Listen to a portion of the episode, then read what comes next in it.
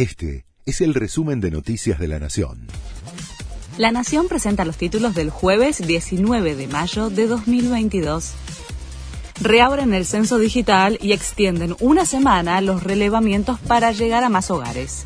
Hubo viviendas que no fueron visitadas y provocó quejas. Ahora esas personas tendrán la posibilidad de realizar el censo en forma digital hasta el 24 de mayo y el INDEC extenderá las recorridas para completar relevamientos en operativos de recuperación. Se levantó el paro de colectivos en el interior.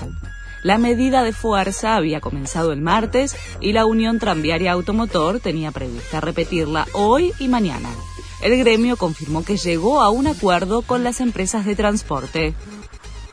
Sube 32% la tarifa de agua. Afecta a 3.200.000 viviendas del área metropolitana de Buenos Aires. El incremento será en cuotas, la primera de 20% en julio y la segunda de 10% en octubre. El ajuste se debate hoy en audiencia pública y ya hay acuerdo para aprobarlo.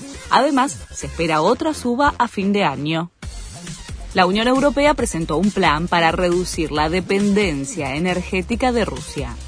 Se basa en la diversificación de las fuentes de energía y una aceleración de la transición hacia las energías renovables.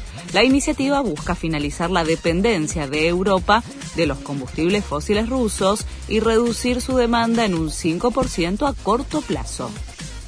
Comienza la venta de entradas para Boca Tigre. La final de la Copa de la Liga será este domingo en el Estadio Mario Alberto Kempes de Córdoba. Se jugará con público de ambos equipos.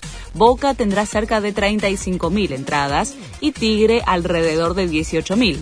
El 70% de lo recaudado será para el ganador. Se habilita a la venta hoy a las 10 de la mañana.